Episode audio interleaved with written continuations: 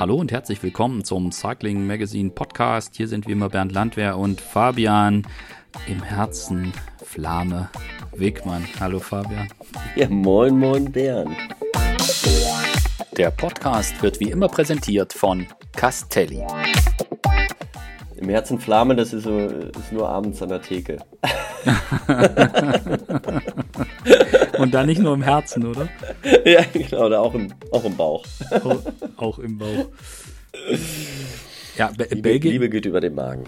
Ja, Belgien und Bier und Fritten äh, und Radsport passt wunderbar zusammen und da, Vor allem deswegen gibt's äh, Leuven und Bier und Stella Artois ähm, ist ja dort äh, die Brauerei, habe ich auch noch gute Erinnerungen. Echt? Okay. Ja, wir haben damals äh, Brabantse Palmich gefahren und wir haben äh, direkt daneben, neben der Brauerei, ist ein, ein Hotel. Man kann kaum schlafen, weil es so gut riecht. Mm, ist wie bei mir zu Hause. Ich wo- wohne auch neben der Brauerei. Ja, cool. Schön. Ja, also besser, besser geht's nicht. Von daher ist, äh, ich fand's auch lustig, der, der äh, Chef hier von Flanders Classics, glaube ich, war's, der hat irgendwie ge- ein Video äh, getwittert, dann haben wir dazu geschrieben, ähm, Cycling is coming home. fand, ich, Ja. fand, fand ich gut. Fand ich gut. Ja, w WM in Flandern. Genau. Darum soll es heute gehen. Äh, gibt kaum ein schöneres Thema. Und so wie wir es uns auch gewünscht hatten, äh, wird es auch, wie man schon beim Zeitfahren gesehen hat, mit Zuschauern. Und wird, denke ich, glaube ich, richtig geil, auch bei den Straßenrennen. Das, davon gehe ich äh, absolut aus. Äh, es ist ein wirklich schöner Kurs, der äh, alles zulässt. Ja. Und die Belgier werden sowieso durchdrehen und da sind dann auch nicht nur Belgier da. Aber du hast jetzt angeschnitten, Genau. Dann la lass uns doch direkt mal mit, mit, den, mit der Strecke einsteigen. Ich finde es ich find's super interessant, dass es nicht nur eine, eine Runde gibt, in so eine Schlussrunde, wie es das häufig gibt bei so einer WM, sondern dass wir zwei Runden haben. Nur die Junioren und die Juniorinnen äh, fahren, glaube ich, nur auf dem Stadtkurs in Leuven. Aber alle anderen Klassen fahren auch über den, äh, wie heißt der, Flandrin Circuit, äh, der etwas südlich ist, wo es auch ein bisschen Kopfsteinpflaster gibt. Natürlich, Belgien, Kopfsteinpflaster. Klar. Äh, müssen, müssen wir machen. Und der auch, glaube ich, sehr, sehr interessant ist. Also wir haben quasi zwei Runden, die zwei unterschiedliche Runden, die dann auch miteinander kombiniert werden. Und ich glaube, also es sind jetzt keine Riesenberge, aber es sind doch relativ viele kurze, knackige Anstiege. Genau. Ich, ich habe mal nachgezählt, ich weiß, nicht, ob es wirklich stimmt. äh, Ich komme auf die 52.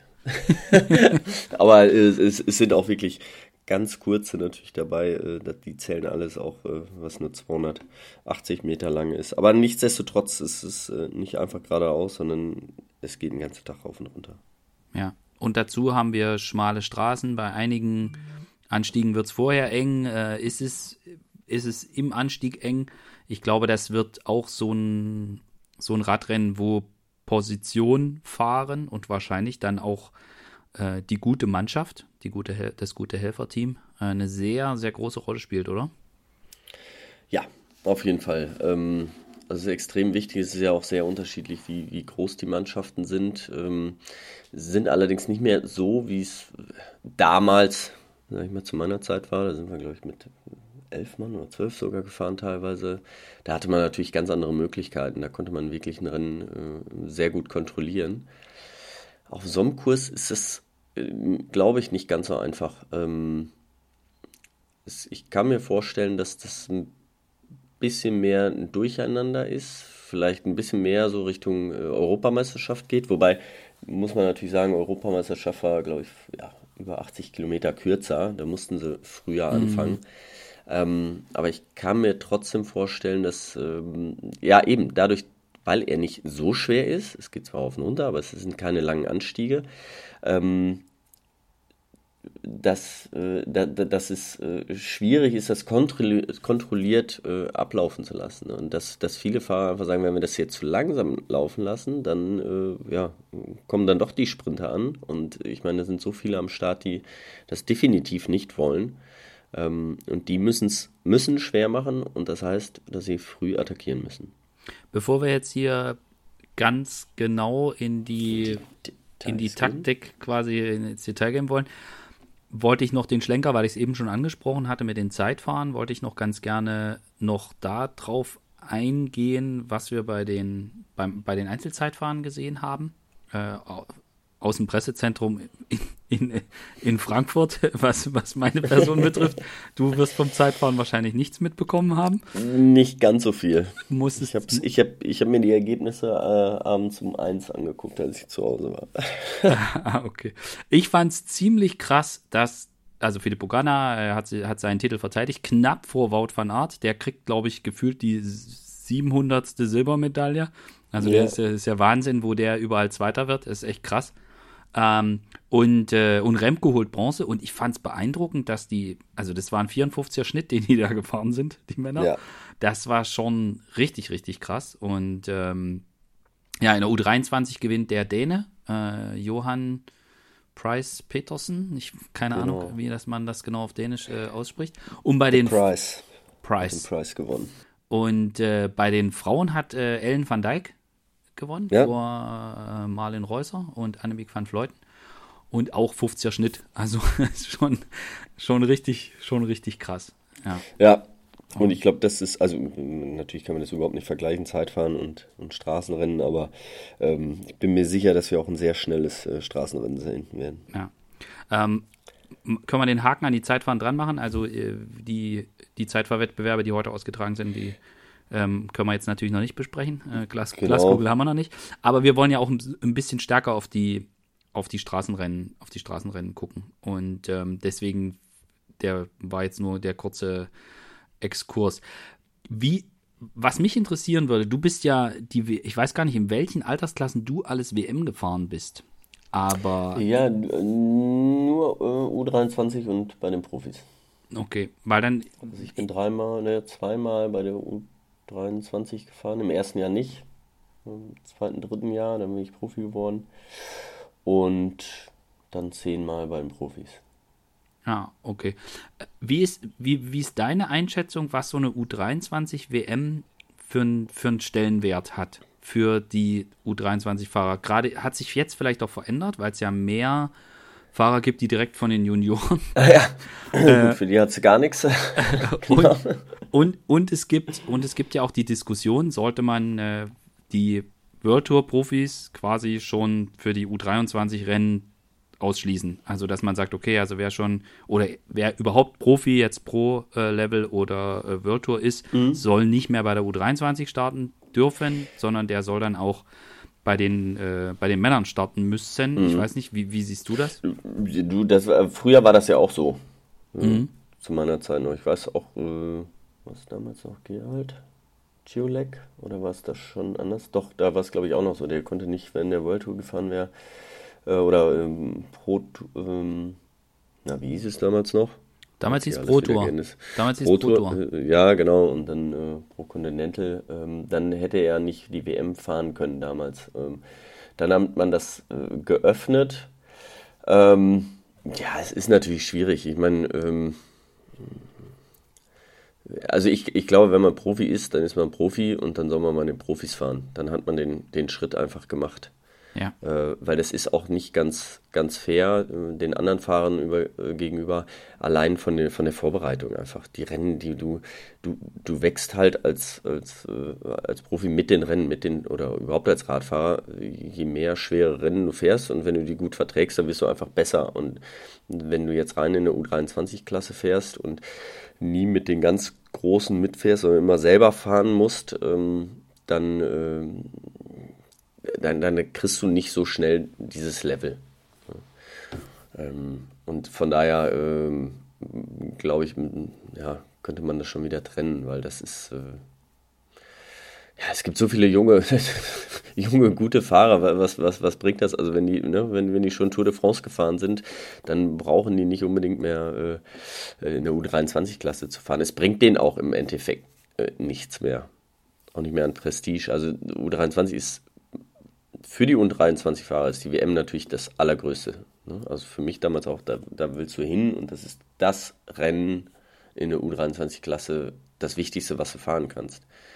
Wenn du aber 21 bist und die Tour de France schon gewonnen hast, was ja durchaus mal vorkommt, ähm, was für ein Ziel hast du dann bei der U23-WM? Ja, aber ich glaube, um Purgi also, und so, ja. da geht es wahrscheinlich gar nicht, sondern es geht dann eher so drum, fahren ja auch, bei der deutschen Mannschaft gibt es ja auch jetzt jemand wie Niklas Merkel, der ist ja auch Profi bei Klar, DSM ja, ja. und fährt jetzt bei der, bei der U23 äh, WM dann mit. Das ist halt so ein bisschen. Es gibt genug andere, nur die haben natürlich eine andere Vorbereitung, ja. Die haben, sind schon wirklich große Rennen gefahren, teilweise ja. World Tour Rennen gefahren und äh, diese Chance, äh, also lange Rennen halt auch, äh, und, und das macht dich dann natürlich auch stark, wenn du, wenn du die, weißt du, wenn du in einer reinen U23-Mannschaft bist, hast du nicht die Möglichkeit, mal ein Rennen äh, zu fahren, äh, was über 200 Kilometer lang ist. 250 ja. vielleicht sogar. Und äh, wenn du soweit bist, du bist normalerweise soweit, wenn du deinen Profivertrag unterschrieben hast und die, äh, dein Team dich da mitnimmt, dann hast du dieses Level und dann wirst du einfach stärker durch so ein Rennen. Und das ist dann im Grunde genommen nicht mehr die, die, die Fairness, die du da hast, den anderen Fahrern gegenüber. Oder die, äh, ja, ja, die haben dann nicht, die haben einfach nicht die Chance, sich so vorzubereiten. Und ja. äh, Deswegen, ja. ich, ich glaube, wenn du den, den Schritt gemacht hast, äh, Profi zu werden, dann, dann brauchst du nicht mehr ja. zu U23 WM zu kommen. Ja. Weil das zählt im Profibereich, zählt die U23 WM dann nicht mehr. also mehr, der ja. Titel auch nicht. Das, ja. das ist schön zu haben, aber das interessiert dann keinen mehr. Deswegen kriegst du äh, Trikot kannst Cent auch nicht mehr anziehen. oder ein Trikot kannst du nicht anziehen. Eben, das ist halt auch schade, ja, wenn dann einer kommt und ähm, U23-Meister wird, das Trikot aber nie äh, gezeigt wird. Ich meine, das passiert öfter mal, weil wenn, natürlich, wenn du als 22-Jähriger gewinnst, dann bist du auch äh, ja. drei Monate später aus der U23 raus, ja. dann zeigst du es auch nicht, aber äh, es sollte ja schon äh, irgendwie ja. das Ziel sein, dass das Trikot auch dann vertreten ist und dass man dann äh, so auch fahren kann. Ja, also um jetzt zu gucken, ähm, wer jetzt genau bei der U23 fährt, ist schwierig, weil wir es noch nicht genau wissen. Also Stand jetzt hat der BDR noch nicht das endgültige Aufgebot bekannt gegeben für die Straßenrennen. Auch für die Männer ähm, ble ja, bleibt es genau uns spekulieren. Aber ja. äh, da ist zumindest das Spekulieren ein bisschen geringer, weil wir da äh, sieben Fahrer haben für sechs Plätze. In der U23 ist es noch ein, noch ein bisschen mehr. Ja. Äh, da, aber da wissen wir, dass äh, die beiden, die beim Zeitfahren gefahren sind, Maurice Ballerstedt und äh, Michael Hessmann, Michael Hessmann sehr gutes Zeitfahren gefahren. Maurice Ballerstedt ja. hat so hat sich irgendwie verpaced, sage ich jetzt mal. Der ist irgendwie zu langsam losgefahren. Äh, die beiden werden dabei sein. Äh, Tom Lindner und äh, Niklas Merkel und Marius Meyerhofer, glaube ich, sind auch, wenn ich jetzt den, den Stand vom BDR richtig habe, die, die da gesetzt sind. ich weiß gar nicht, wie viele Plätze da noch übrig bleiben. Ähm, aber das, ja, das muss man dann mal abwarten. Und ich glaube, bei den Frauen ist, ist es, steht es aber fest. Ich ähm, glaube, da hat der BDR relativ zeitig auch gesagt. Also Lisa mhm. Brennauer und Katrin Hammes, Romy Kasper, Lisa Klein, Franzi Koch, Mieke Kröger und äh, Liane Lippert. Liane ja. Lippert, die ja richtig gut drauf ist, muss man sagen. Also das war ja auch bei der Europameisterschaft, war das ziemlich, ziemlich cool. Ein starkes Stück, ja. Auf jeden Fall. Also da, das war echt äh, beeindruckend. Und da könnte ich mir auch vorstellen, also klar, ich meine, die Niederländerinnen. Zweite war sie da, ne? Ja. ja. Äh, ich meine, klar, die Niederländerinnen muss man irgendwie bei jeder WM, muss man da irgendwie sagen, okay, die sind wahrscheinlich Favorit, aber. Äh, genau, ich, wenn sie nicht jemanden wegfahren lassen. ja, aber. Wie bei Olympia. Genau. Aber ich äh, bin, also mir fällt es schwer vorherzusehen, wie dieses Rennen auch bei den Frauen läuft. Ähm, aber ich, ich hoffe, dass äh, dass Liane Lippert da wieder so einen, richtig guten Tag hat und dann, dann ist ja dann, wenn da auch offensiv Das Potenzial wird. hat sie auf jeden Fall, ne? Das muss man sagen, dass sie da ganz vorne landet. Und ja, auf den Frauenrennen halt schwer so vorherzusehen. Oder was ist, ne, es gibt ein paar, die wirklich sehr stark sind, aber es ist, äh, ja, die Taktik ist oft äh, anders als die bei den, äh, bei den Männern, muss man ja sagen. Ja. Und da, wenn dann, dadurch, dass wir da auch einen ein, ein Nationengefälle, sage ich jetzt mal. Da gibt es halt Mannschaften, die ex extrem stark sind. Manche Nationen sind extrem stark. Wir sehen das ja oft oder haben das in der Vergangenheit oft gesehen bei den Niederländerinnen, dass die da spielen konnten. Und äh, gab es ja auch schon ein paar WMs, wo sie das, wo sie einfach aufgrund ihrer mannschaftlichen Überlegenheit dann das, das Rennen so geprägt haben. Äh, das spielt dann natürlich auch eine Rolle und ist bei den Männern zwar auch ein bisschen gegeben, aber nicht so krass wie bei den Frauen So empfinde ich das zumindest. Ja. Bin jetzt nicht ja. der, habe jetzt nicht alle Frauenradrennen dieses Jahr gesehen, was ja auch schwer möglich ist, wenn, weil viele parallel zu den Männerrennen ähm, laufen. Das macht es dann extrem schwer, die anzugucken, aber da, wo es möglich ist, habe ich mir das auch angeschaut. Und ja, ich bin echt gespannt und ich kann es, mir fällt es auch für das Straßenrennen der Männer extrem schwer vorherzusehen, wie das abläuft und bei den Frauen tue ich mich da ehrlich gesagt noch schwerer. Aber ich finde, wir haben da auch eine, eine, eine echt gute deutsche Mannschaft, muss ich echt sagen. Ja. Auf jeden Fall. Also die, die haben, da, denen steht alles offen. Ähm, wie gesagt, wenn, wenn sie taktisch gut fahren, können sie auf jeden Fall Weltmeister werden. Ja. Also Medaille wäre schon geil. Also so überhaupt, ja. egal in welcher Klasse. ja. Genau. Aber ja, äh, immer. Ne? Aber also ich rede jetzt von Frauen noch, ne? Ja, ja, ja, ja. Schon, ja, genau. Ja, ja, genau. ja, ja. Bei den Männern wird es schwerer mit einer Medaille. Ja. Aber das ist, äh, da machen wir den Haken gleich hin. Also U23 wissen wir noch nicht genau, wer da starten wird. Ähm, bei den Junioren muss ich ganz ehrlich sagen, bin ich extrem überfragt. Da kann ich fällt es mir, also die kann ich mir angucken und ich weiß auch von ein paar Fahrern, die, die im deutschen Team echt gut sind, aber ja. äh, da kann ich international kann ich das überhaupt nicht bewerten. Also da, da fiel mir jetzt auch in letzter Zeit hat fehlte mir so ein bisschen die Zeit, ähm, um sich da tiefer einzuarbeiten. ja, ja, das äh, ist einfach so gerade. Habe ich ein gewisses Verständnis. Hat für. ja wieder alles angefangen und äh, ja. ja, der Tag ist begrenzt. Der Tag ist bekannt, das stimmt. Aber das, äh, das ist ja auch das Schöne, dass man da viel von den Juniorenrennen mitkriegt und die auch dann gucken kann. Bei den Juniorinnen auch. Ich so finde, ist es. Also ich, ich gucke sie mir auf jeden Fall immer an. Das ja, ist, genau, äh, genau. Ja. Ne, Geht die mir auch Woche, die ist, äh, ja. Wenn ich nicht mal alles live gucke, dann äh, guck mal hinterher nochmal. mir das abends auf jeden Fall immer rein. Ja. Auf jeden Fall, auf jeden Fall. Gut, ähm, ja, wir haben wir es jetzt eben schon angeschnitten. Das Thema mit dem Nominieren können wir jetzt vielleicht an der Stelle besprechen. Mhm. Ich finde es ehrlich gesagt ich war ja nie schnell Rad gefahren und nie, nie, nie so sportiv, dass man, dass ich für irgendeinen Kader in irgendeiner Weise in Frage kam. Aber was mir jetzt so die Tage durch den Kopf ging, war, so WM-Rennen ist ja schon, Stellenwert haben wir gerade drüber gesprochen, jetzt auch bei mhm. den Männern irgendwie ein Riesenriemen, 270 Kilometer dass man da, also ich stelle mir das so vor, dass man sich nicht nur physisch drauf einstellen muss in dem Training, wie man das gestaltet, sondern dass das auch so eine mentale Geschichte ist, dass man sich auf dieses Rennen einstellen muss. Und dann finde ich es irgendwie, kommt es mir so vor, als sei es irgendwie schwierig, oder kann ich mir vorstellen, dass es schwierig ist, wenn man dann erst, wenn man nicht zwei Wochen vorher weiß, ob man fährt oder nicht, sondern das erst relativ knapp vorher erfährt. Denke ich dazu quer oder siehst du das ähnlich wie ich? Nein, das, das auf, auf jeden Fall. Je eher du Bescheid weißt, desto, desto besser ist das.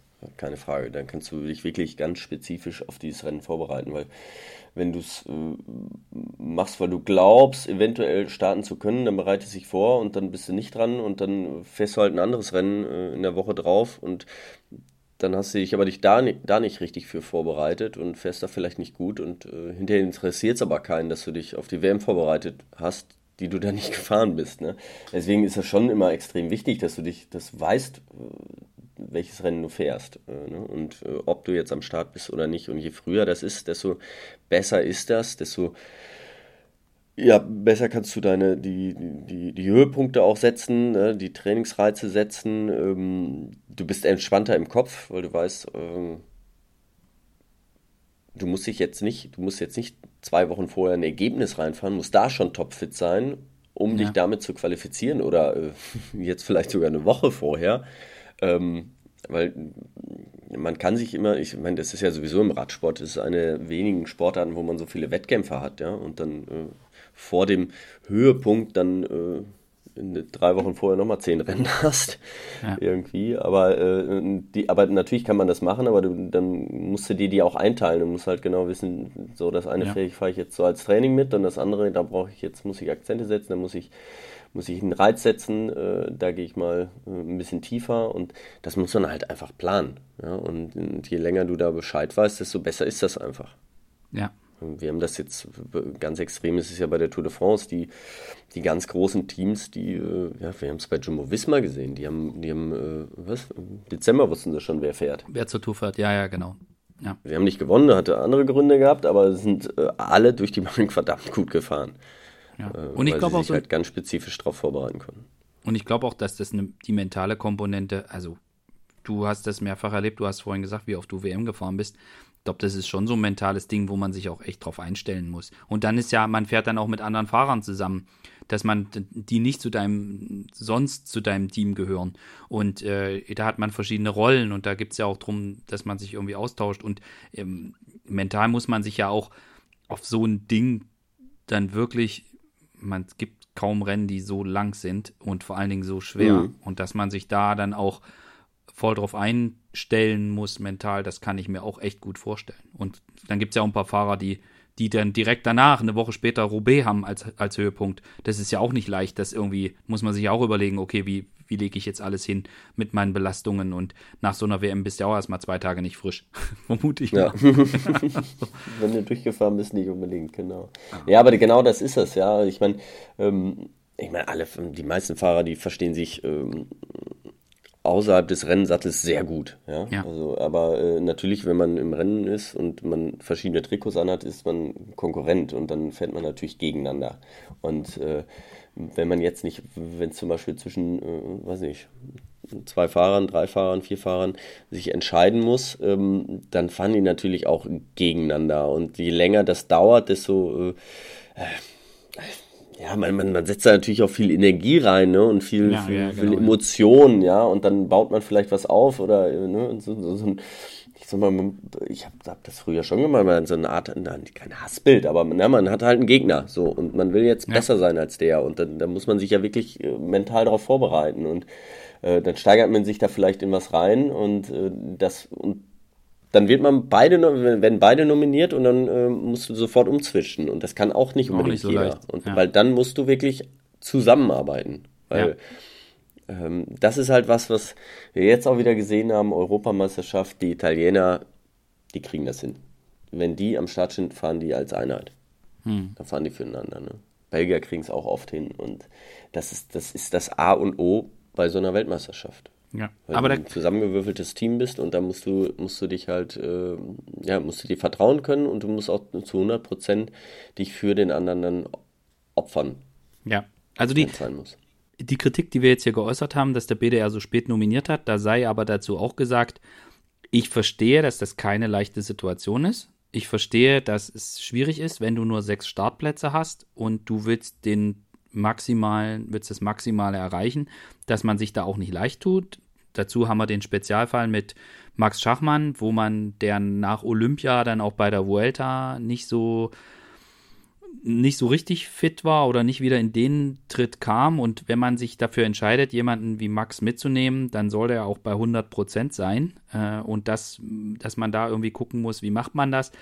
Und dass es dann auch keine leichte Entscheidung ist, da habe ich absolutes Verständnis für. Ich verstehe, dass das schwierig ist, aber trotzdem, irgendwann muss man eine Entscheidung treffen und jetzt irgendwie eine Woche vorher dann irgendwie sagen, okay, wir machen jetzt irgendwie und entscheiden nach Leistungsüberprüfung oder so, äh, finde ich persönlich extrem schwierig. Zumal ich auch der Meinung bin, dass äh, so eine, so eine Nominierung, der Prozess, wie, wie kann man das Maximum rausholen? Welche Optionen hat man da? Und da können wir ja gleich auch nochmal nochmal in der Diskussion dann einsteigen, was das deutsche Team für Möglichkeiten hat.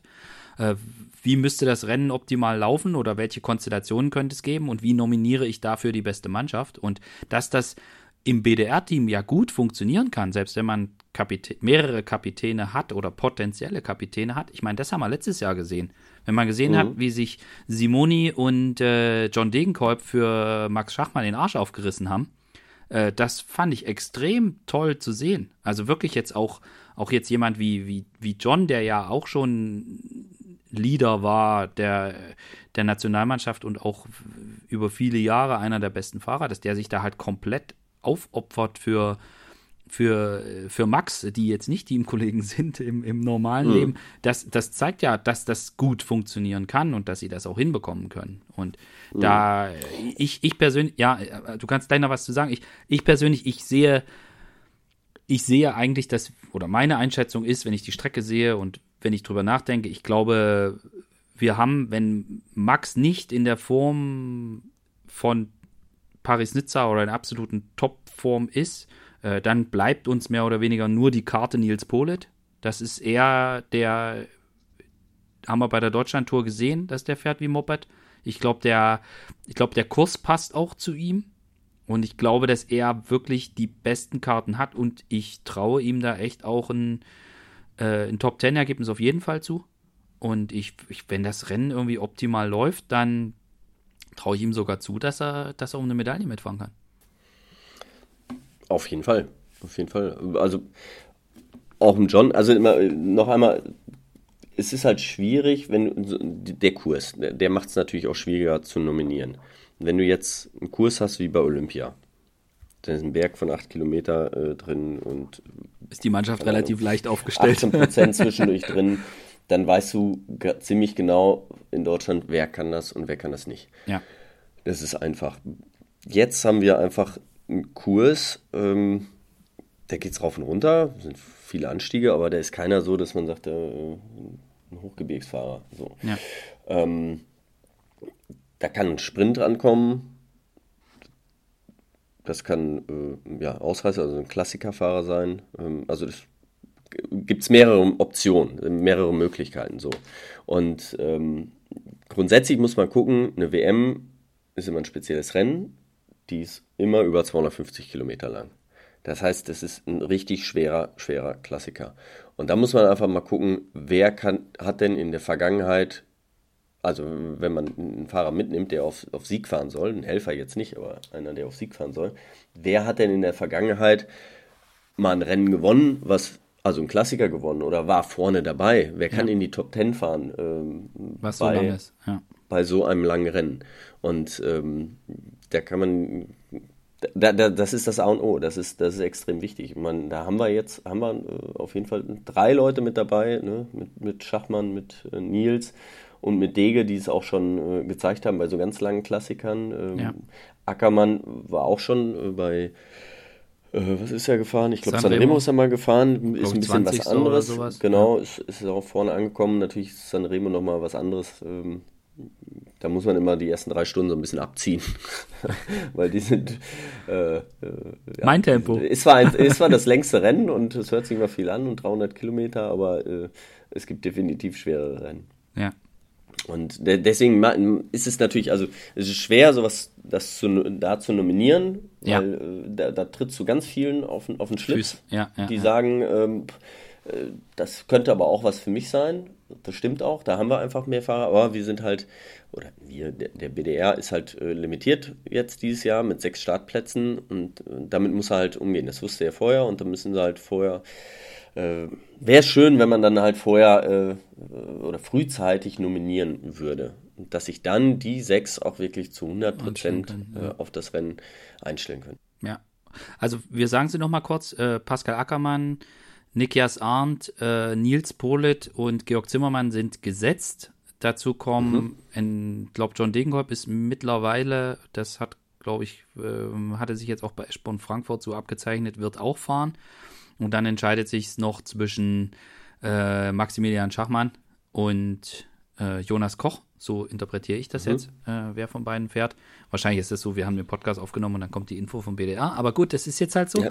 Ähm, genau. Die Tendenz, also sind sieben Mann auf jeden Fall auf der, auf der, Liste, auf der Liste, und sechs können fahren. Sechs genau. Und was, was ich sehe, ist, da ist auch viel mit Gestecke. Ich glaube, das ist so ein Kurs, wo Position wichtig ist, wo du vorne reinfahren, viele schmale Straßen. Und das ist schon so ein so eine Flandern-Truppe ist da schon die richtige. Also man kann jetzt natürlich auch darüber diskutieren, warum nimmt man den einen mit oder den anderen und mit uns fallen mit Yannick Steimle und äh, sicher auch mit äh, Jonas Rutsch fallen uns vielleicht auch Leute ein, die man, wo man gesagt hätte, jo, die sind für solches Terrain auch ganz gut. Aber äh, wir haben es ja gerade erörtert, da musste jetzt eine Entscheidung getroffen werden und man wird auch sehen. Was mich, was ich interessant finde und den Gedanken, den habe ich jetzt mehr oder weniger gehabt. Welch, wie könnte das Rennen ablaufen? Ich persönlich glaube, und du kannst ja gleich äh, sagen, dass, dass ich das völlig falsch sehe, ähm, ich glaube, es wird ein sehr hartes Rennen und ich glaube, dass Mannschaften wie die Belgier ein großes Interesse daran haben, dass es ein schweres Rennen wird, weil das ihre Chancen auf den Sieg auf einfach noch mehr erhöht. Und die Belgier haben eine extrem starke Mannschaft und ich glaube, dass viele Nationen glaube, für diese WM ist wichtig, dass du nicht hinterherfahren musst. Also wenn was ist, genau. musst du einen dabei haben. Weil hinterherfahren, es gibt nicht viele Mannschaften, die so ein Rennen, wie du es auch eingangs schon angesprochen hast, es sind auch gar nicht viele Mannschaften, die das Rennen kontrollieren könnten. Aber so eine, Mann, so eine monsterstarke Mannschaft wie jetzt Dänemark äh, oder auch die Italiener, die haben natürlich keinen Bock hinterherzufahren, sondern die wollen natürlich lieber mitfahren. Und die Belgier wollen das Rennen möglichst schwer machen und das macht man, indem man ein offensives Rennen fährt. Und wenn man dann jemanden hat, irgendwie wie Remco, den will ja auch keiner fahren lassen oder den darf auch keiner fahren lassen, weil sonst wird es extrem schwer.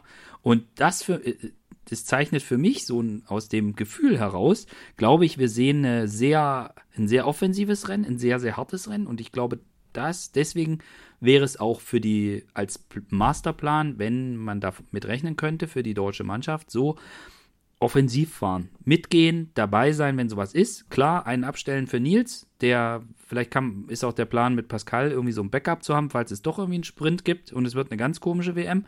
Aber ansonsten stell einen ab zu Nils, der den Position reinfährt und darauf achtet, dass es ihm gut geht und er eine Jacke und was zu essen hat, wenn das nötig ist. Und ansonsten Feuer frei und seid dabei, wenn was abgeht. Das wäre so mein Gedanke.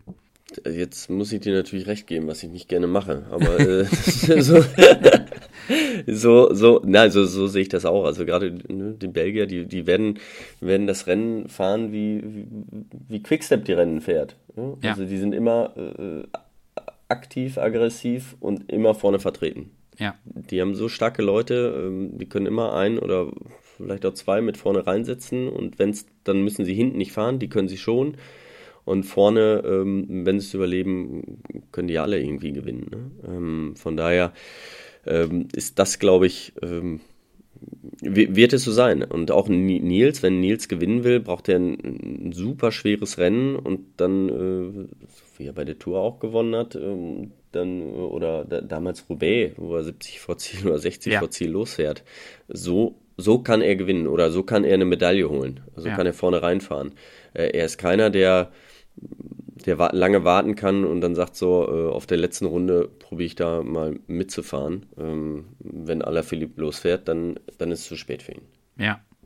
Ich glaube, also bei Mathieu van der Poel, ich zweifle ein bisschen dran, nach seinem Sturz bei Olympia auf dem Rücken da, Mountainbike, wir haben es alle vor Augen, dass er in der Verfassung ist, dass er da mit Wout mitfahren kann. Ich wünsche es ihm, aber ich, ich halte es im Moment nicht für realistisch.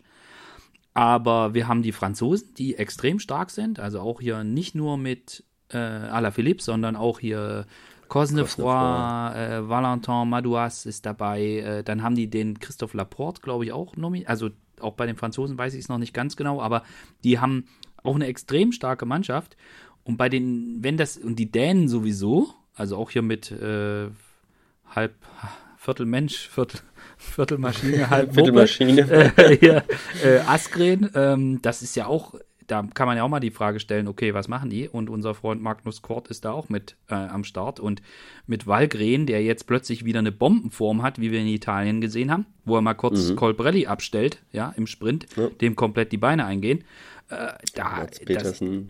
Pedersen, mal gucken, wie er so, meine WM, Hammer, ja. ne, hat das Trikot schon mal angehabt. Ich die sind auch extrem stark. Wie hoch schätzt du die, die Gefahr ein, dass da 50, 60 vor Ziel eine Gruppe entsteht, wo alle Nationen einen dabei haben und dann sagen, also die, die, die auch das Potenzial hätten, die Lücke wieder zuzufahren und dass die dann sagen, so, äh, reicht uns, wir haben es äh, safe, ja, dann sollen die, wir haben jetzt unsere Leute da drin. Ähm, der Rest kann quasi schon mal duschen gehen und dann äh, an der Strecke zu gucken. Wie, wie, wie oder glaubst du, dass das erst, dass das eher so ein Geziehe, Gespringe, Gemache ist und dann nach 200 wird durchgeruckt und aussortiert und dann aber die richtige Entscheidung fällt dann erst letzte, vorletzte Runde. Wie, wie, also wie es ist dadurch, dadurch dass, dass es so lang ist, du, du, du, hast bei so einem Klassiker nicht, nicht viele Möglichkeiten. Ne? Also du kannst nicht äh, bei 180 All-In gehen und dann nochmal bei, bei 260 nochmal. genau. So, deswegen, das muss man sich natürlich schon, schon sehr einteilen. Äh, ähm, wenn du jetzt einen schweren Rundkurs hast, einen ganz klassischen WM-Kurs, äh, dann ist das ein, erstmal immer ein Ausscheidungsfahren. Da wird gefahren und hart gefahren, schnell gefahren, aber es bleibt alles ewig zusammen und dann äh, 40 vor Ziel geht es mal richtig los und dann explodiert es. Und ich, das, glaube ich, werden wir nicht haben. Und deswegen kann es durchaus sein, dass, dass vorne sich eine große Gruppe bildet. Was ich natürlich auch sehe, ist, äh, du hast vorhin angesprochen, ähm, mit, mit Van der Poel oder auch ein Wout van Aert, äh, haben wir auch schon öfter gesehen, dass die sich gegenseitig eliminieren. Dass sie einfach nur der eine guckt auf den anderen, die fahren gegenseitig hinterher und äh, ein anderer gewinnt. Ähm, ja, Pitcock zum Beispiel, ne, auf den werden sie auch gucken, die, die haben sich ja gegenseitig alle auf dem Zettel. Und ja. da, da kann es natürlich schon sein, wenn die alle ein gleiches Niveau haben, dass sie sich gegenseitig immer neutralisieren und dass dann äh, jemand anders gewinnen kann. Wie gesagt, ich glaube, dass sie, äh, auch gerade wenn die Belgier äh, gewinnen wollen, die werden auf jeden Fall ein schnelles Rennen haben wollen. Ähm, wenn die Deutschen äh, was machen wollen, dann werden, können die nicht bis zum Schluss warten, sondern wir halten alles zusammen, können sie sowieso nicht mit sechs Fahrern. Ja. Äh, und man kann natürlich, so wie du es gerade gesagt hast, äh, hinten einen abstellen und warten ähm, und hoffen, oder wenn es dann zum Sprint kommt, dann die Karte äh, Ackermann spielen. Aber das ganze Team für ihn fährt, das funktioniert natürlich nicht. Das, äh, dafür sind dann fünf Fahrer. Mit fünf Fahrern kannst du nicht äh, so ein Rennen kontrollieren. Ne? Also mein Gedanke war auch der, äh, dass man vielleicht einen schon vorgeschickt hat, wenn, also normal gibt es ja die erste Gruppe, äh, die dann so am Start geht. Da sind dann auch Nationen vertreten, für die das ganz sicher ein Highlight ist, da auch in so einer Gruppe dabei zu sein. Und äh, vermutlich wird es dann irgendwann, gibt es dann irgendwann noch mal mehr Gruppen. so, äh, die, ich habe, mein Gedanke war auch so, vielleicht wäre es ganz cool, jemanden mit in die Gruppe zu stecken. So jemanden jetzt, ob das jetzt John ist oder ob das äh, jemand anderes ist. Aber dass er schon vorne ist, wenn dann Wout und Nils von hinten kommen. So. Mhm dass man. Da muss die Gruppe natürlich auch groß genug sein, ne? Ja. Also wenn das bringt jetzt nichts, dass du in einer Kilometer Null in eine Fünf-Mann-Spitzengruppe ja. gehst. Da bringt das nichts, wenn Nils äh, bei Kilometer 200 von hinten ankommt, dann bist du eben mausetot. Ist der Fahrer vorne platt, dann äh, besser so eine besser so eine Gruppe, die irgendwie bei so Kilometer 200 oder 210 entsteht, wenn dann genau. da wieder gezupft und gesprungen wird. Ja. Ähm, mhm. Ja, wir, wir können ja auch den, den, den Kurs an sich nochmal so abgehen. Ne? Es ja. ist ja auch, es ist auch wirklich was. Äh, also es ist nicht ganz eindeutig, wenn man sich mal die, die Map, das, die, die Map einfach mal anguckt und äh, äh, ist ja ein bisschen, äh, ja, es gibt zwei verschiedene Rundkurse, ne, äh, die wir da haben und ähm, haben ja den Start, dann die kleinen Runden in, in Leuven und dann außen den Flandrien-Kurs. Ja. Und äh, dann geht es von dem Flandrien-Kurs wieder zurück auf den kleinen Kurs. Äh, da werden dann wieder Runden gefahren und wieder zurück und wieder auf den kleinen Kurs. Also ja. es ist, ist ein sehr abwechslungsreiches reiches Rennen da auch. Ne? Und äh, vom, vom Kurs her auch. Es wird das wollte ich nämlich jetzt, habe ich nämlich jetzt gerade nochmal nachgeguckt, weil ich mir die Liste nochmal nebenbei äh, angeguckt und geguckt, wer, wer kann denn da vorne fahren. Ja. Und ähm, hast du mal aufs Wetter geguckt? Ich habe nur grob, nur, nur grob drauf geguckt. Äh, es besteht durchaus auch die Chance, dass es windig wird. Ja, und äh, das wäre, das würde dem Ganzen vielleicht auch nochmal ein bisschen Würze geben. Mhm. Also ich habe hier ganzen Tag immer ein bisschen Regen. Ja, also gestern, gestern war, gestern war, ähm, also es wechselte irgendwie und jetzt sind wir natürlich mhm. noch ein paar mhm. Tage davor, aber das stimmt. Also es ist jetzt auch nicht so super, mhm. auch nicht so super warm, gell? Nö, es geht, also jetzt zeigt es mir bei irgendwie 18, 19 Grad an. Ah, das geht. Das geht schon mal. Ähm, natürlich, wenn es wenn es anfängt zu regnen, äh, ist es nur noch mal ein kühler. bisschen kühler. Ja. Aber das ist natürlich auch noch mal was, was, äh, wenn es morgens am Start schon regnet, das, das verändert so ein Rennen auch wieder äh, kolossal. Ne? Steigen also da kommt so, kommen dann auf einmal, genau. Und dann kommt auf einmal Mats Petersen ins Spiel, der äh, vielleicht nicht in Topform ist, aber dem das einfach mal gar nichts ausmacht. Ja. ja und ähm, also da, da, das ist, wird auch eine große Rolle dann spielen. Äh, wir haben sicherlich nicht 25 äh, Grad und windstill äh, bei dem ja. Rennen. Das wird, das wird auch nochmal ein, ein großer Faktor. Sein. Ja, ja. ja fürs deutsche Team würde ich sagen, wäre es gar nicht schlecht, wenn es nicht so Bombenwetter wäre. Auf, auf jeden Fall. Also ne, Nils mag das, Dege mag das auf jeden Fall auch. Ja. Ähm, Ich kenne da so ein, zwei Norweger, denen gefällt das auch. ja, das sowieso. Norweger, Dänen. Ja, ja, ja, ja. ja.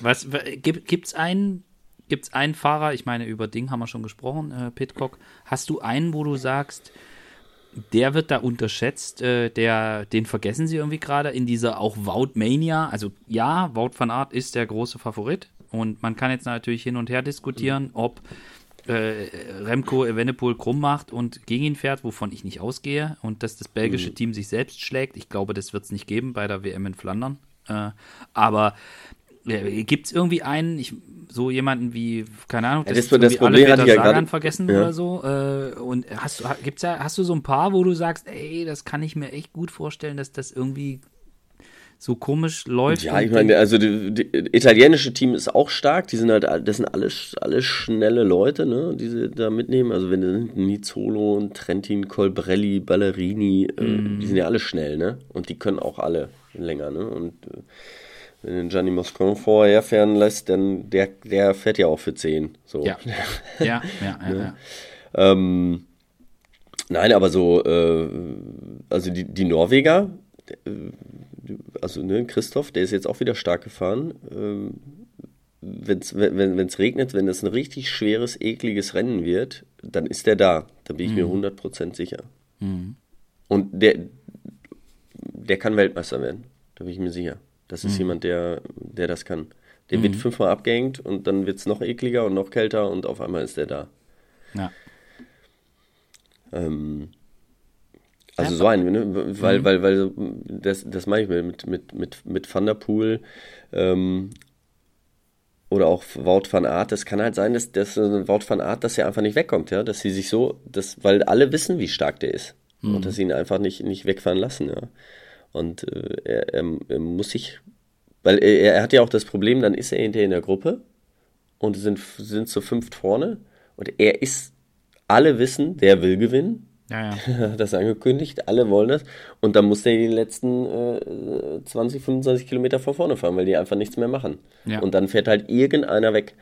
Und äh, das ist halt sein, sein großes Problem. Und äh, da weiß ich nicht, ob der Kurs dann so schwer ist, dass er dann äh, mhm. oder er so stark ist, ne, stärker als die anderen. Wir haben es bei, bei Remco gesehen, ja, der war der Stärkste, keine Frage bei der Europameisterschaft. Aber, Aber er konnte ihn, er konnte konnte Colbrelli nicht loswerden. Und da war, äh, konnte er hinterher so sauer sein, wie er will. Er ist, halt auch, äh, taktisch hat er es dann auch nicht drauf gehabt oder er nicht die Möglichkeiten irgendwie gehabt, vielleicht auch. Ja. Er hat es aber auch gar nicht probiert, ne? muss nee, man ja auch sagen. Ja. er ist einfach schon von vorne gefahren und äh, hat sich, hinterher hat er sich riesig über Colbrelli aufgeregt, aber äh, Colbrelli hat mal erstmal gar keinen Fehler gemacht. Ja? Der hatte Trentin noch hinten dran, irgendwo drin. Ähm, ja. Gut, die hatten auch keinen Funk, die wussten nie wie, aber die hatten anderthalb Minuten Vorsprung und Evenepoel fährt immer noch Vollgas von vorne und fordert auf, der sagt, ja. ich, ich muss nicht fahren. Und ja, Berg, ähm, berghoch, berghoch macht er ja nicht irgendwie Stop and Go und nochmal anhalten, Stehversuche, noch eine Attacke, nee, sondern, einfach, sondern, fährt einfach stumpf genau. sein Ding da hoch. Und ich meine, besser geht's für Colbrelli nicht. Aber, nee, genau, äh, vor allem, wenn er so stark ist. Ja, und, und du hast recht, das kann, das kann Wout auch passieren. Ich, äh, bei, du hast Ballerini gesagt. Und bei Ballerini, das ist auch so ein mhm. Typ, der Entschuldigung. Ballerini ist auch so ein Typ, der, da ekelt dann irgendwie so eine komische Gruppe weg und der ist so mit dabei und endschnell ist der auch und das ist, das, das ist für mich einer von denen, die man jetzt nicht in den, nicht sofort in den Top 3 drin hätte, aber dass jemand ist, der, wo ich sage, der könnte vielleicht eine echt eine Überraschung sein. Und aber eigentlich ist es ja wunderschön, dass wir den Kurs nicht so richtig einschätzen können. Also ja, wir kennen den und wir wissen, wie das da abläuft und wir haben es beim Pfeif von Brabant gesehen, wo Pitcock gewinnt, so diese Runde mit Kopfsteinpflaster und enge Straße und so. Aber wir können es überhaupt nicht einschätzen, wie, wie dann das, was es dann bedeutet, wenn die alle schon 250 auf der Uhr haben, wenn die dann da noch rumgurken sollen und ähm, wie auch das Rennen abläuft. Das ist ja ein, eigentlich eine schöne Geschichte, dass, dass wir es eben kaum einschätzen können. So soll es ja eigentlich auch sein mhm. bei einer WM.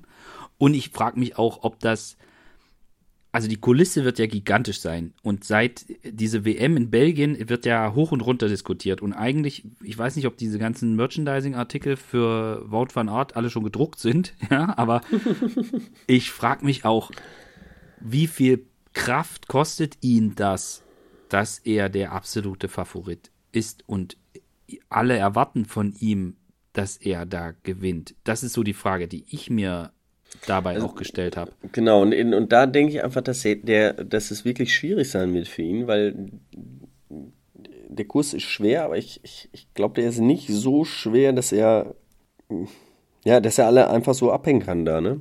Das ist. Äh, es sind ja auch nur ich, irgendwie zweieinhalbtausend Höhenmeter. Ja, also äh, gut, äh, Höhenmeter hin oder her, die, die kann man immer, das ist immer schwer, die in Gänze so zusammenzurechnen und ja. dann Rennen damit zu vergleichen. Ne? Nee, ähm, ja, ja. Aber ähm, natürlich ist dieses rechts, links, rauf und runter, das muss man einfach können, ne? dieses Intervallfahren und da ist er natürlich prädestiniert für. Das stimmt, ja. Äh, ganz klar. Ne? Aber Mental, der mentale aber Druck wird enorm sein. Der, der ist enorm. Aber ich, ich meine, er ist jetzt ein gestandener Fahrer, ja. Er hat, er hat schon ähm, große Rennen gewonnen, ja viele Rennen gewonnen, aber du hattest ja auch schon gesagt, er ist auch äh, sehr, sehr oft schon Zweiter geworden. Ja, und letztes Jahr, letztes Jahr ja auch. Ich meine, er war ja auch bockstark und mhm. dann reicht es aber auch nicht, weil auch mit ihm dann keiner gefahren ist und dann wird halt Alaphilippe Weltmeister. So. Ja. Alaphilippe sehe ich da übrigens nicht so auf der Strecke. Also viele sagen, ja, Alaphilippe und so, ich weiß nicht, ich sehe ich, vielleicht irre ich mich da komplett, aber ich sehe ihn irgendwie nicht. Also ich, mhm glaube, bei den Franzosen ist es eher anders gelagert. Ich, ich also vor allen Dingen, wenn ich, ich glaube, also wenn, wenn's, wenn das Wetter so ist, wie, wie, Vorher gesagt, wie ich das ja. so sehe, dann äh, regnet es den ganzen Tag. Mhm. Und dann äh, hat Lulu keinen Ja. Hat er, vielleicht hat er Bock, aber geht nicht. Ja. er kann dann nicht. Und, und dann ähm, ja, kommen, kommen wirklich andere Fahrer äh, ins Spiel. Ne? Mhm. Also das ist nochmal eine ganz andere, äh, andere Liga, wenn du, wenn, wenn du halt sieben Stunden im Regen fährst. Ja. Da kommt es nicht auf die Form drauf an, sondern wie kommst du mit dem Wetter zurecht. Und dann spielen auch nicht die Wattwerte, die du unter Normalumständen treten kannst, noch ja. eine Rolle, sondern äh, ja. das, was du dann da auf die Straße bringst. Ja. ja. Also ich, ich, ich rechne mit einem extrem offensiven Rennen. Und das haben wir bei einer, w also für die WM ungewöhnlich. Du hast es vorhin schon beschrieben, das haben wir bei einer WM. Dadurch, dass das Rennen auch so lang ist, darfst du halt nicht schon bei Kilometer 160 deine ganzen Körner auf die Straße hauen, weil dann ist es noch ein Hunderter. Ähm, aber ich glaube, wir sehen für WM-Verhältnisse ein relativ offensives Rennen. Ja, also das denke ich auch, weil, weil es einfach schwer abzulesen ist. Hm. Ja, du, hast, du hast nicht wie in Katar, wo es flach ist, wo du genau weißt, okay, da ja. fahren jetzt irgendwie welche los und äh, da sind. Sei denn, äh, es gibt Wind. Äh, genau. ja. ja. natürlich, aber es, ne, da sind irgendwie zehn Nationen, die einen Sprint wollen. Ja. Man kommt zum Sprint und dann äh, wird dementsprechend gefahren. Ähm, Hast du ja. jetzt eine WM mit 5000 Höhenmeter, dann ist es auch ziemlich klar, dann musst du lange warten, weil da, da muss man sich die, die Kräfte einfach einteilen. Da ist auch eine vorne eine Gruppe, hinterher wird zusammengefahren auf den letzten so wie letztes äh, Jahr. 30 Kilometer entscheidet sich so. Ja. Genau. So wie letztes Jahr, wo auch klar war, okay, letzte Runde und dann den Berg hoch und da all in und wer eine Lücke hat, der kann und wer nicht mit kann, der kann halt nicht und vorher wird halt reguliert. So, ähm, genau. so hat man das letztes Jahr gesehen und ähm, ja, also Ne? Aber wenn du, wenn du jetzt zum Beispiel auch so ein, so ein Team wie Dänemark siehst, äh, klar, Mats Petersen kann auch einen, Sprint gewinnen, ist natürlich ein guter Sprinter auch, aber äh, da gibt es noch ein paar, die sind äh, auf dem Papier erstmal schneller. Mhm. Und der Rest, äh, das sind alles Fahrer, die müssen, äh, ja, die, die können aus einer Gruppe gewinnen. Die brauchen mhm. alle ein schweres Rennen. Ob es ein Korn Nielsen ist, ja, oder ein Askren ist oder sowas, äh, der muss auch alleine an, oder ja, ist, ist auch schnell, aber der, der braucht nicht. Äh, mit, äh, mit 50 Mann sprinten, ja, ja. Mit 50 Mann sprinten, ne? Aber das sehe ich eh nicht. Also ich sehe da, ganz ehrlich, mein Gefühl sagt, wahrscheinlich liege ich komplett daneben, aber mein Gefühl sagt mir irgendwie, da fahren nur 50 Mann überhaupt zu Ende. Ja, wenn überhaupt. Ja. Ich glaube, das wird irgendwie so ein Mega-Gemetzel und äh, dann haben wir wahrscheinlich irgendwie ist, der, ist das ganze Ding irgendwie 230, nach 230 schon so hart aussortiert, dass da, dass da nur noch die richtig krassen Tiere dabei sind. Ja. Und, und dann gucken wir, was, was passiert, ja. Ja. Ja, hinterher wird es sein, dass alle sich bekriegen und Marc Padun wird gewinnen. das ist jetzt mal ein schöner Tipp. Ja, den, so. den, den, ja, den, den finde ich gut. Das ist ein schöner, das ist echt ein schöner Tipp. Der ist gut. Alle bekriegen sich und gucken sich an und machen und alle und, und bei Wout am Rad und Marc Padun wird Weltmeister. Ja, finde ich geil. Finde ich geil. Ja. ja. Finde ich, finde ich, ne, find ich, ne, find ich ein interessantes Ding. Ja, so, so, so, jemand wie Moritz, auch so ein Ding. Mhm. Das ist ja? auch einer, der haut dann einfach auf die Straße, wenn er kann, und den willst du aber auch nicht fahren lassen. Und wenn die sich dahinter angucken, dann wird es halt auch komisch. So. genau so ist es, ne? Bis, äh, ist eine Spitzengruppe, zehn Mann und äh, da äh, ja, sind die, sind die Top-Favoriten äh, wie Van Art und äh, ähm, Pitcock ja, und Van der Poel, Pitcock so, dabei ja. und gucken sich an. Ja. Dann tritt er halt früh genug an und die sagen erstmal, ja, fahr du doch, nee, fahr du und dann ist erst einer, der 30 Kilometer äh, Solo fahren kann. Auf jeden Fall und äh, das ist ja auch, wenn der wieder. Wenn Oder der, Nils. Nils kann das genauso, das ist die gleiche Kategorie. Mit, mit an dem Tag ein Diamantenbein dann hm. darfst du denen auch keine 50 Meter Vorsprung geben. Ja. Dann wird es schwierig. Und wenn du dann anfängst, das obligatorische, ich fahre nicht mit dir, du fährst nicht mit mir, Spiel zu spielen, dann sind die ruckzuck weg. Ja. So, Leute. Also das. Und ich glaube, das ist schon sehr besonders bei dieser WM, dass wir das eben nicht so haben wie damals jetzt hier Falkenburg oder so 2012, wo klar war, wir fahren da alle rum und es ist nett mhm. und so, aber im Endeffekt Kauberg hoch und dann weißt du, wer ist. Oder wie letztes Jahr äh, alle irgendwie rein in den letzten Berg und dann wird, äh, werden die Karten gelegt und dann wissen wir, was passiert. So. Und das sehe ich, da sehe ich das Potenzial bei dem Rennen und wahrscheinlich werde ich jetzt bestrafen mich die Fahrer und mhm. es, es läuft wie immer, aber ich sehe da ein durchaus großes Potenzial für, für so ein, für so ein Rambazamba-Gemacher. Ja. Ja. Und das wäre ja auch schön. Also für uns zum Zugucken. ja, auf jeden Fall. Also ich, ich freue mich auch wirklich drauf. Und äh, ich freue mich auch, dass es, dass es mit Zuschauern, also die Bilder jetzt beim Zeitfahren fand ich schon wieder mega geil. Irgendwie die mhm. Leute da und auch so, auch so, so das richtig, so richtig Radsportmäßig, wie dann irgendwie die Belgier da standen und bei Ghana so die, die flachen Hände nach unten so mach langsam, Junge, ja, ge, gezeigt haben, damit, äh, damit Wout vielleicht doch Weltmeister wird. Das war irgendwie so, das, das fand ich irgendwie witzig und auch wie das so war. Ich glaube, das ist, das ist, das ist schon eine schöne, schöne Sache, dass das auch wieder mit Zuschauern geht. So, äh, glaube ja, ich schon, ja. schon richtig cool. Und ja, äh, du, na, sollen wir uns noch irgendwie festnageln gegenseitig auf einen, auf WM-Tipp äh, oder oder haben wir noch irgendwas vergessen, was wir noch hätten diskutieren müssen? Ja, das müssen wir ja auf jeden Fall machen. Ja, wir, du, du darfst jetzt einen sagen. Also wir, wir dürfen beide nicht Wout van Art sagen, okay? Mhm. Ich sage Alexander Christoph. Habe ich jetzt fast, habe ich jetzt fast erwartet bei dir, dass mhm. du Christoph sagst. Ja, irgendwie, ich habe ihn jetzt auch. Äh, Na gut, ihr hattet ja jetzt Kontakt, so, ja. Ja, äh, ja und äh, so die, die letzten Rennen, die ist er auch echt gut gefahren und motiviert gefahren und mhm. das sind seine Rennen auch. Und vielleicht auch seine letzte Chance, gell? Und, und wenn es schifft, dann, mhm. Dann siehst du den den ganzen Tag nicht, dann ist er fünfmal abgehängt und okay. ah, ich würde es ihm total wünschen. Gut, dann sage ich Ballerina. Also äh, äh, hinter einem von den unseren Deutschen. Ja, also, genau.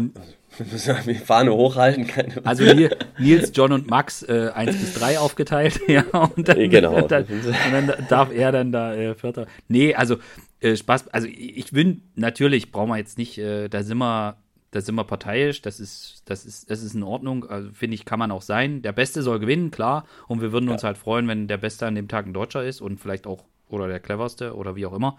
Aber ähm, jetzt mal unabhängig davon, äh, ja, also ich sag Ballerini als so Außenseiter-Tipp. Äh, mhm. Und ich glaube, also ich habe ähm, auch so ein bisschen verfolgt, was er jetzt so die letzten Tage gemacht hat. Da irgendwie gestern ist er da irgendwie nochmal so einen Kopfsteinpflasterberg irgendwie hochgehackt, irgendwo völlig, völlig gestört. Ja, ähm, ja ich glaube, der, ich der wird auch gut sein. Und das ist so ein taktisches, das ist so ein Fahrer, der gut in so eine, in so eine Konstellation, da fährt so eine Gruppe weg und ah, und dann wissen wir nicht genau und dann gucken sie auf Wout und äh, und dann will Wout nach vorn, aber dann hat er irgendwie drei Leute am Hinterrad und das will er dann auch nicht. Und so in so eine, in so eine Richtung kann ich mir das bei Ballerini auch vorstellen und deswegen ähm, sage ich jetzt einfach den.